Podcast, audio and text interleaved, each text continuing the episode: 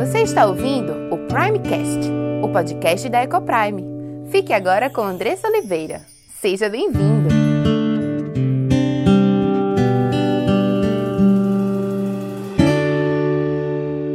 Olá, meu nome é Andressa Oliveira, filha e serva do Deus Altíssimo, esposa de Gabriel, mãe de Diego, Cauã e Aimee, educadora e diretora da EcoPrime International Christian School. Tenho aprendido que Deus nos ensina sobre casamento, criação de filhos e educação cristã. Tenho estudado e conhecido dia a dia qual o plano perfeito de Deus para a sua igreja. E todo esse conhecimento tem trazido uma linda transformação em nossa casa entre meu marido e eu, entre nós e nossos filhos. E eu quero compartilhar essas verdades para que mais lares sejam transformados. E este podcast é para você que tem buscado viver no centro da vontade de Deus em todas as áreas de sua vida, ansiando por entender qual o caminho que ele nos aponta para a liberdade, felicidade e sucesso em Cristo. Iremos trabalhar aqui conteúdos diversos que possam contribuir com a sua vida familiar, sempre dentro de uma cosmovisão bíblica cristã. Mas para que esse conteúdo possa abençoar a sua vida e sua casa, você precisa estar com coração e mente abertos para ouvir a voz de Deus. Que este podcast seja um instrumento nas mãos daquele que nos criou, nos salvou e nos amou e deseja que vivamos a vida em abundância que ele preparou para os seus. Temos é, sofrido perdas significativas, uns mais, outros menos. Ah, pessoas têm perdido seus empregos, pessoas têm, têm passado por angústias, por depressões, por crises de ansiedade. Alguns fecharam suas empresas. Né? Quem está com filho em casa está tendo que dar conta de tantas coisas ao mesmo tempo. E a gente tem passado por situações difíceis, né? Às vezes até sem conseguir olhar, ter esperança. Mas eu quero te convidar a olhar para tudo o que está acontecendo à tua volta como permissão de Deus, como vontade e permissão soberana dele. A Bíblia diz que nem o fio da nossa cabeça, e eu quero te lembrar, eu já falei isso aqui, eu quero te lembrar de novo isso, como eu quero me lembrar também. Que nem um fio da nossa cabeça cai sem que Deus permita Nada, nenhum fio que é tão insignificante, que não faria diferença alguma na nossa vida. Mas a Bíblia diz que Deus ele é tão cuidadoso com seus filhos, ele é tão cuidadoso com a sua igreja, com o seu povo, que ele diz que até o fio de cabelo da sua cabeça está contado. Então que Deus possa nos trazer paz, que Ele possa nos trazer descanso. Eu gosto muito daquele termo, né, que a Bíblia diz, da paz que excede todo entendimento, que Ele nos faça sentir essa paz que não faça o menor sentido para aquelas pessoas que estão vivendo na loucura e no caos desse mundo, mas que faz sentido para nós que temos um Deus que é soberano sobre todas as coisas, que criou todas as coisas, que tem poder sobre todas as coisas, nos ama e Ele cuida de nós e Ele provê todas as coisas e nós não precisamos nos preocupar porque Ele nos diz que é meu, somente meu, todo o trabalho e o teu trabalho, você pode completar comigo, e o teu trabalho é descansar em mim. É isso mesmo, nosso trabalho é descansar nele. Que a ansiedade, o medo e a angústia possam deixar o seu coração em nome do Senhor e que esses sentimentos perturbadores possam dar lugar à paz que excede todo entendimento. Se derrame, peça ao Senhor, clame a Ele fé, fé nas suas promessas, fé em quem Ele é, fé para crermos na história, nas histórias que lemos na palavra de Deus e sabemos que e sabemos que Ele é Deus provedor, Ele é Deus que cuida. Podemos contemplar isso na Bíblia, na história, nas histórias, inúmeras histórias que são contadas. E podemos aprender com elas e podemos ensiná-las aos nossos filhos, ensiná-los da mesma forma. Meu amor, meu filho, minha filha, a situação está difícil, mas vamos olhar para Deus, que Ele cuida de nós. Ele provê todas as coisas. Eu sei que você não está vivendo aquilo que você gostaria de estar vivendo nesse momento, mas Deus sabe todas as coisas. Vamos olhar para esse momento com os olhos de gratidão. Vamos agradecer a Deus o que, é que nós podemos ver nessa situação de bom. E contem as bênçãos. Deus é bom e Ele nos chama a sermos gratos em todo o tempo. E eu quero te convidar a isso.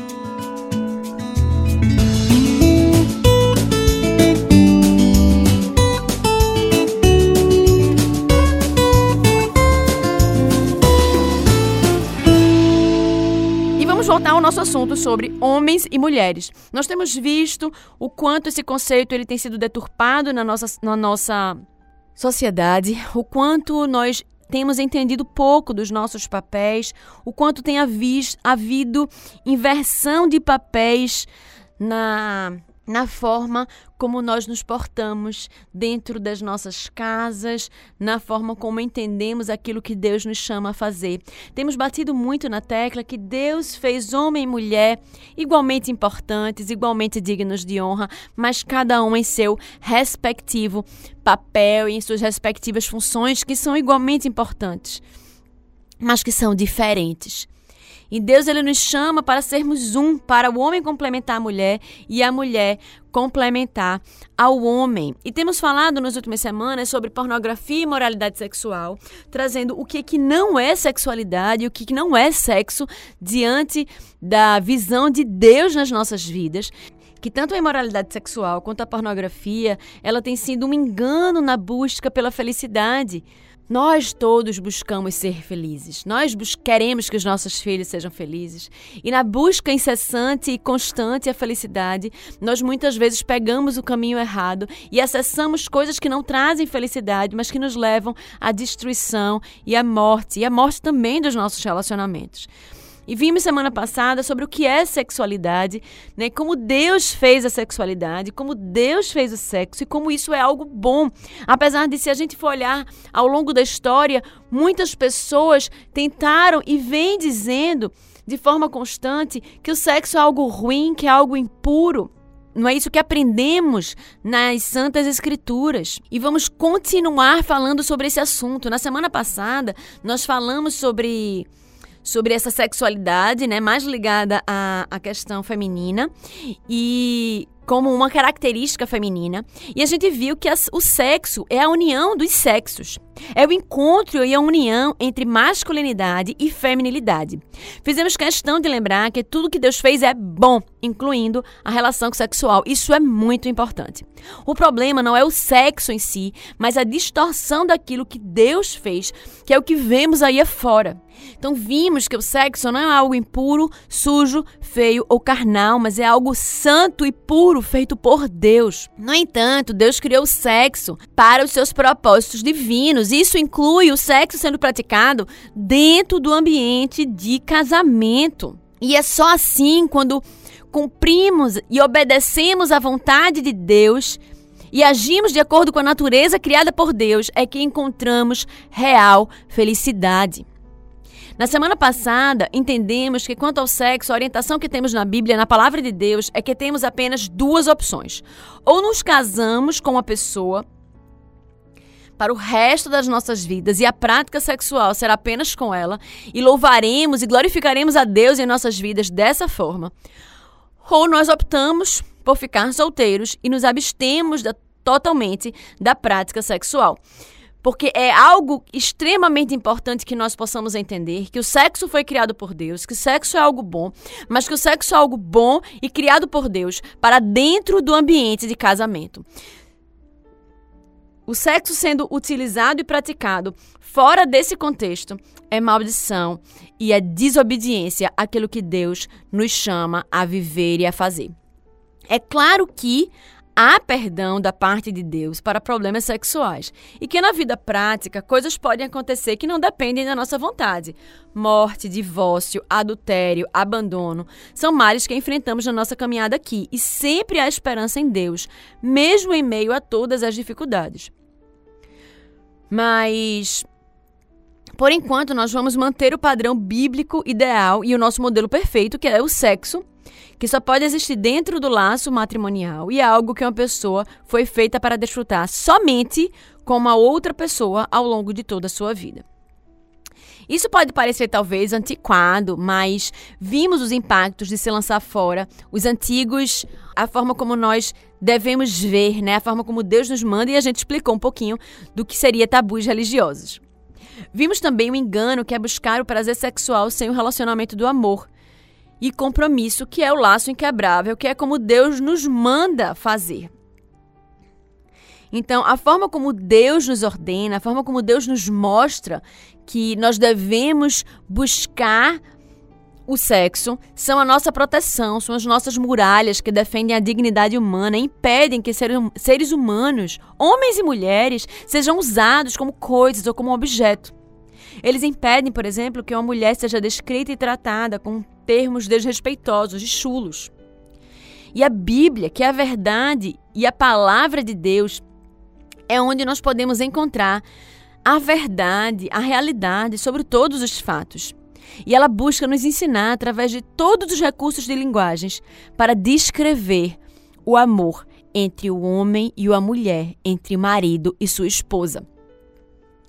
Não como se eles se vissem um ao outro é, alguém que vai produzir estímulos, mas o amor que Deus nos manda, que nos amemos e nos relacionemos com o nosso cônjuge, colocando ele ou ela como primeiro, em primazia, antes de mim, revelando a pregação do Evangelho, o amor de Cristo para com a igreja e a submissão da igreja para com Cristo.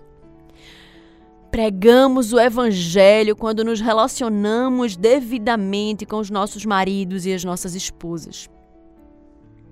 Qualquer coisa diferente disso é a voz da serpente que continua ecoando em nossos ouvidos de diversas direções até o dia de hoje e precisamos estar atentos para não sermos enganados por ela. E hoje conversamos sobre o que o sexo é em si, o que é o encontro sexual, qual é o significado daquele momento, o que o ato sexual simboliza, qual é o propósito da sexualidade. E esse é um tema muito importante. É um tema que precisamos entender o que Deus nos manda para viver o seu plano perfeito. E é nessa busca que temos vivido entender o plano perfeito e vivê-lo, vivê-lo em obediência, vivê-lo porque nos traz felicidade. E é triste ver que esse assunto ele é tão raro nas igrejas, né? Tão pouco falado no meio cristão e quando ouvimos no mundo é de uma forma distorcida, de uma forma sarcástica, banal. E então eu quero te pedir, te chamar para prestar muita atenção no que nós vamos conversar aqui.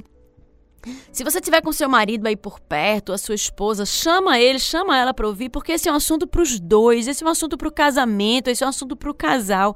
E os dois precisam ouvir isso para que vocês possam crescer e estarem em sintonias. Às vezes, quando um conhece algo e o outro não, a gente fica querendo falar e querendo empurrar aquele conteúdo no outro, mas às vezes não é a mesma coisa de a gente falar né? Então, aproveita esse momento, então dá uma catucada nele, dá uma catucada nela, chama ele para perto. Ó, oh, vem fazer isso aqui, vem escutar essa palavra, que eu acho que vai ser bênção para as nossas vidas. E eu espero que que Deus haja com graça e misericórdia comigo, né? E me use nesta manhã. Eu eu lembro de de que quando eu há um tempo atrás como eu me sentia insegura e com medo do dia em que eu precisasse falar de sexo com os meus filhos.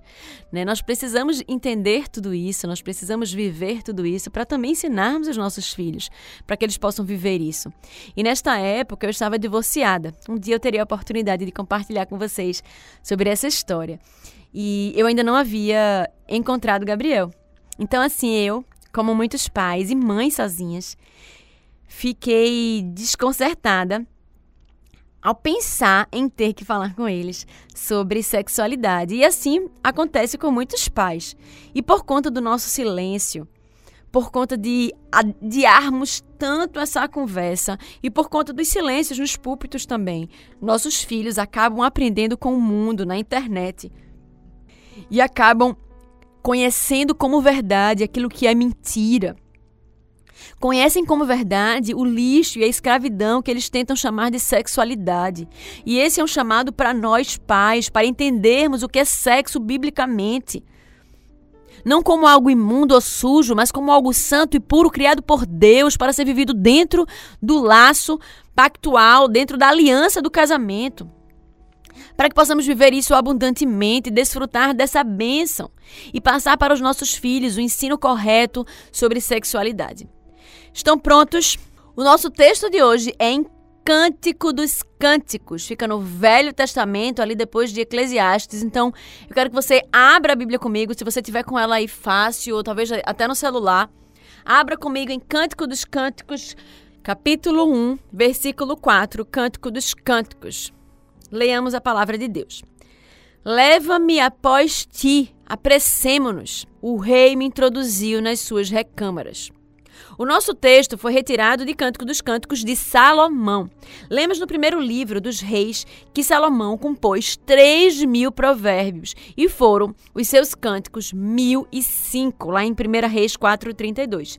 E desses 1005, o Cântico dos Cânticos, o top, o mais mais, é o que temos registrado na Bíblia, de onde tiramos o nosso texto.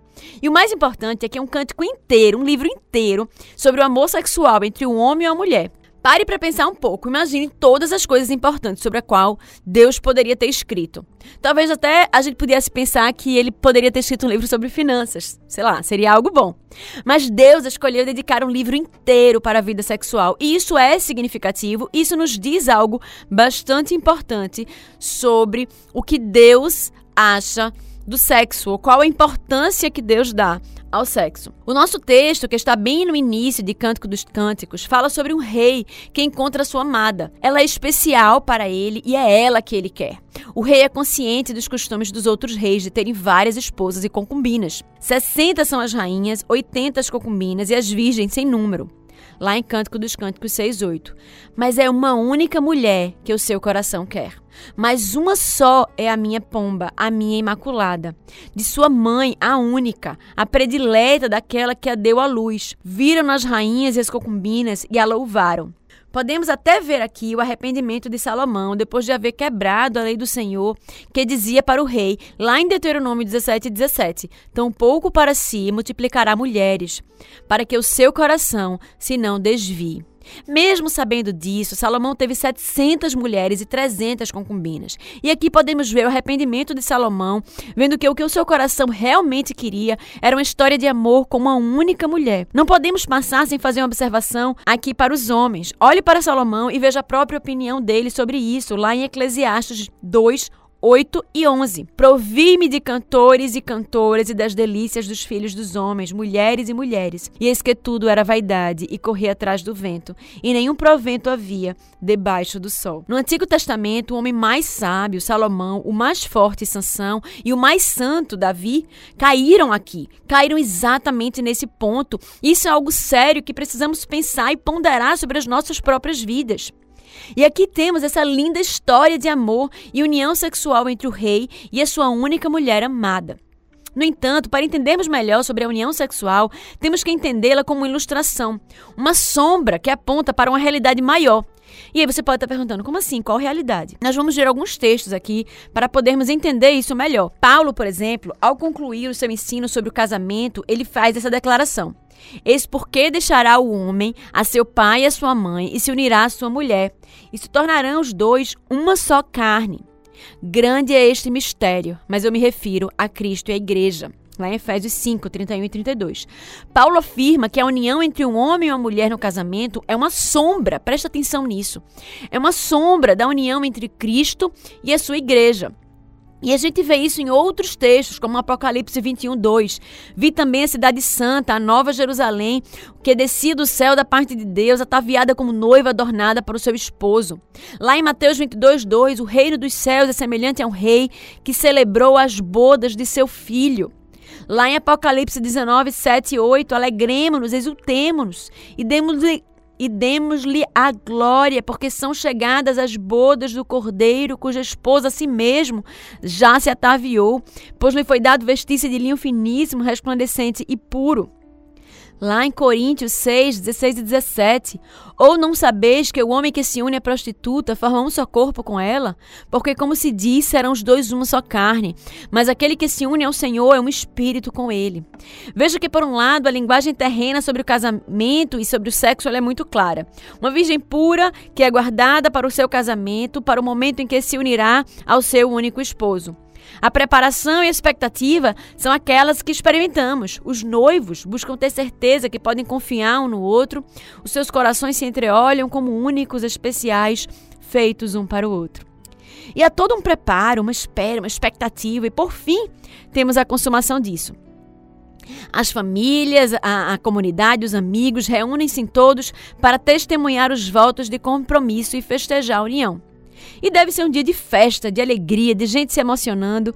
A noiva é apresentada toda ataviada, arrumada, e o noivo diz até que, enfim, Essa agora é osso dos meus ossos e carne da minha carne. E é aqui que o noivo recebe a sua noiva nas suas recâmeras, como diz lá no nosso texto. E aqui vem as núpcias, a união sexual.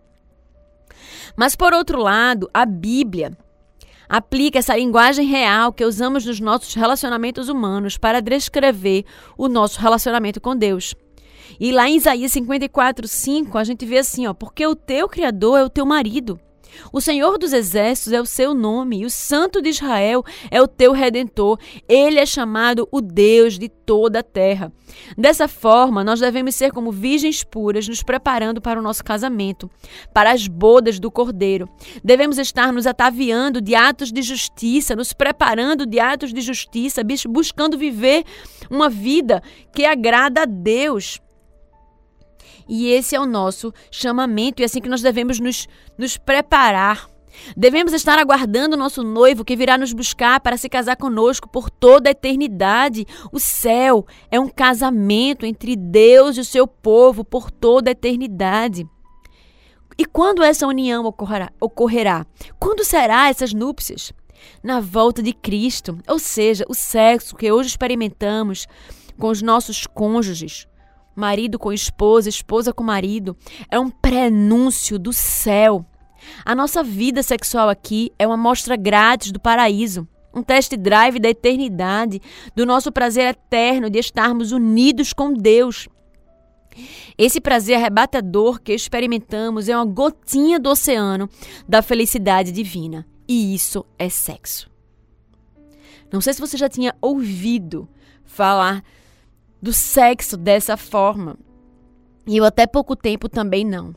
Mas quando nós estudamos, nos debruçamos sobre a palavra de Deus, e nós passamos a entender o seu plano perfeito para as nossas vidas, passamos a compreender todas as suas ordenanças, todos os seus chamados, e precisamos entender o que é que ele quer nos revelar com cada ordem sua. E quando ele diz que nós devemos guardar o nosso leito sem mácula, que o sexo deve ser realizado marido para com sua esposa, esposa para com seu marido. Ele fala de algo muito maior. Quando ele fala de casamento, ele está falando do anúncio do evangelho. E quando ele fala da relação sexual, que é o ápice da relação entre o homem e a mulher, entre Cristo e a igreja, nós estamos falando sobre eternidade, sobre o céu, sobre a felicidade eterna que nos aguarda no nosso lar celestial. Eu queria que você parasse e meditasse sobre isso você pensasse e tentasse limpar a sua mente de tudo que você já ouviu antes sobre sexo e de todos os seus preconceitos e tentasse pensar agora no sexo como algo puro e santo feito por Deus, como algo planejado por Ele especialmente para serem realizados entre o marido e a esposa e como um prenúncio de algo que viveremos eternamente com Ele no paraíso. Quando você se deita no seu leito sem mácula com o seu marido ou com a sua esposa, aquilo é uma encenação viva e real do céu, um teatro da divindade, uma fagulha do gozo eterno de Deus.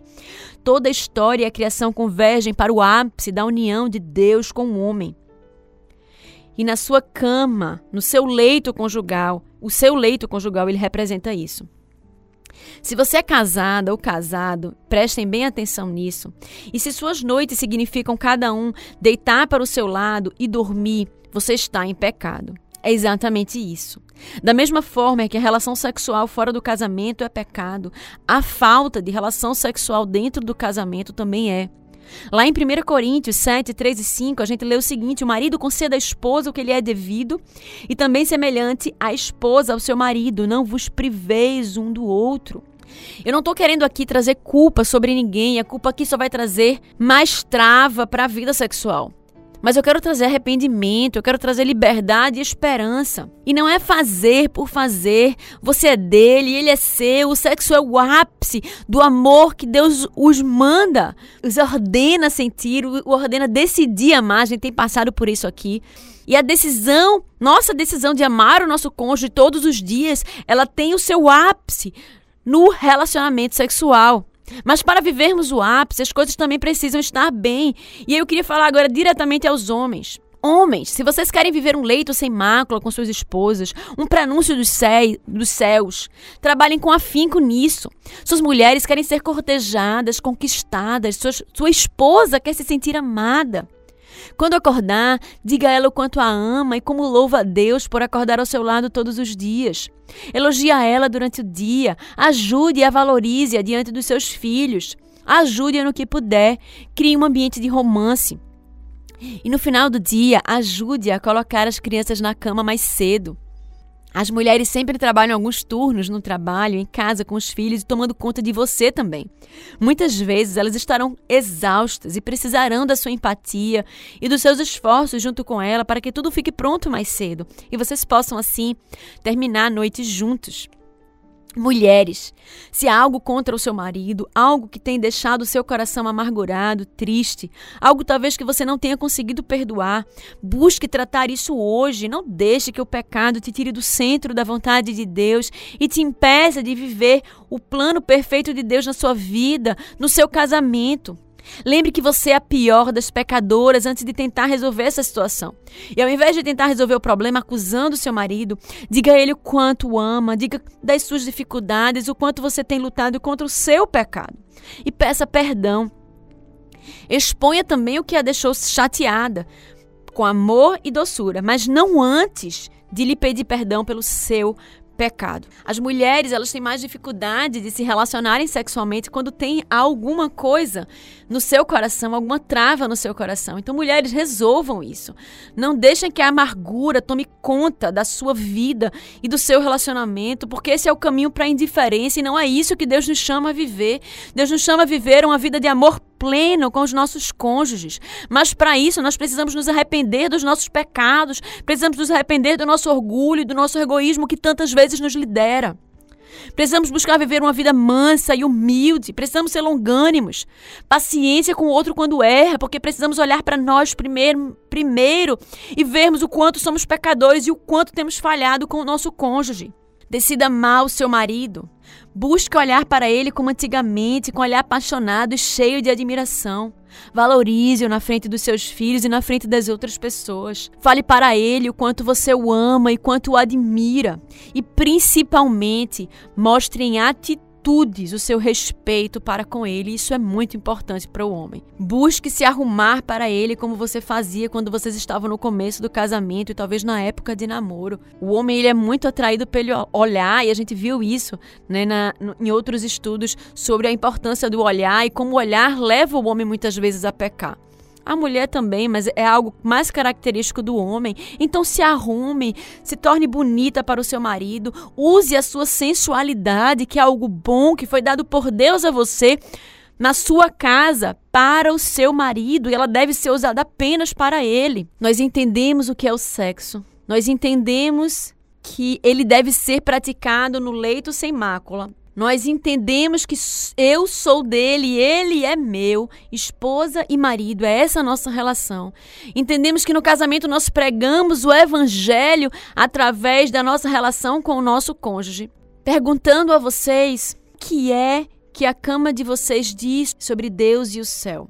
Eu não estou perguntando o que os lábios de vocês dizem, mas o que a intimidade da sua vida sexual como casados diz sobre quem Deus é e sobre como será a eternidade. Olhem para os seus leitos de núpcias. É claro que há diversos fatores que influenciam aqui. E todos nós sabemos disso. Nosso objetivo, mais uma vez, não é trazer culpa e fazer da vida sexual uma cobrança. Isso só iria piorar as coisas. Mas precisamos nos examinar.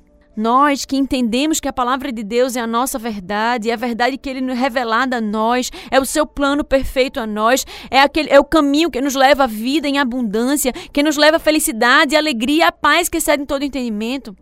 Nós queremos viver o seu plano perfeito. Nós queremos viver a sua vontade e para isso precisamos obedecer, para isso precisamos examinar os nossos corações, precisamos nos arrepender de onde temos pecado e onde temos falhado. Se mulheres, vocês estão sempre muito cansadas para a relação sexual, busquem alternativas. Pensem sobre isso, peçam ajuda aos seus maridos, se reorganizem. Vamos colocar os meninos mais cedo para dormir. Se homens, vocês têm estado sem paciência, se vocês têm, têm agido mal com suas esposas durante o dia e no final do dia vocês estão esperando algo e se frustram e tratam ela ainda pior do que trataram durante o dia porque a expectativa de vocês foi frustrada, vocês precisam se envergonhar e precisam se arrepender também do seu pecado. nós precisamos olhar primeiro para nós mesmos se queremos viver transformação dos nossos lares. Nós precisamos olhar para o nosso próprio pecado e nos arrependermos diante de Deus antes de darmos um passo para vivermos o plano perfeito de Deus em nossas vidas. Será que olhando para a nossa vida sexual declaramos que Deus é um Deus triste e indiferente? Será que dizemos que o céu será algo do tipo rua de ouro, rua de ouro, parede de diamante, parede de diamante, sempre a mesma coisa todo dia? Ou será que olhando para as nossas camas dizendo, uau, Deus é demais? Ou então, meu Deus, o céu vai ser bom demais? Meus irmãos irmãs, aproveitem essa quarentena. Ponham os meninos para dormir cedo. Criem técnicas, aprendam. No YouTube tem milhões de, de, de milhões de instruções de como você colocar o seu filho para dormir mais cedo, como ele dormir de forma mais autônoma. E desfrutem dessa bênção divina. Desfrutem disso e embriaguem-se com isso. Lá em Provérbios 5, 18 e 19, diz assim: Seja bendito o teu manancial e alegra-te com a mulher da tua mocidade. Costa de amores e gazela graciosa, sacie-te os seus seios em todo o tempo e embriaga-te sempre com as suas carícias. Vivam o plano perfeito de Deus. É esse o plano perfeito de Deus para as nossas vidas. E Deus quer que nós vivamos uma vida em abundância. Não percamos mais tempo, não nos deixemos perder mais em nosso pecado, no nosso nesse lamaçal de destruição e de caos, mas que possamos nos arrepender dos nossos pecados, possamos buscar primeiramente a Deus, pedindo perdão, buscando uma mudança de vida e que nós possamos buscar depois o nosso cônjuge e nos reconciliarmos com ele, pedirmos perdão por aquilo que temos falhado, para que possamos assim viver de fato aquilo que Deus nos chama a viver, que possamos ter hoje transformação nos nossos lares, que possamos glorificar a Deus e vivermos a felicidade, o prenúncio celestial que Ele nos chama a viver no dia de hoje. E se você foi abençoado por esse conteúdo, compartilhe com aqueles que você ama. Faça parte desse movimento de proclamar as verdades transformadoras do Senhor. Obrigada pela sua audiência e até o próximo episódio.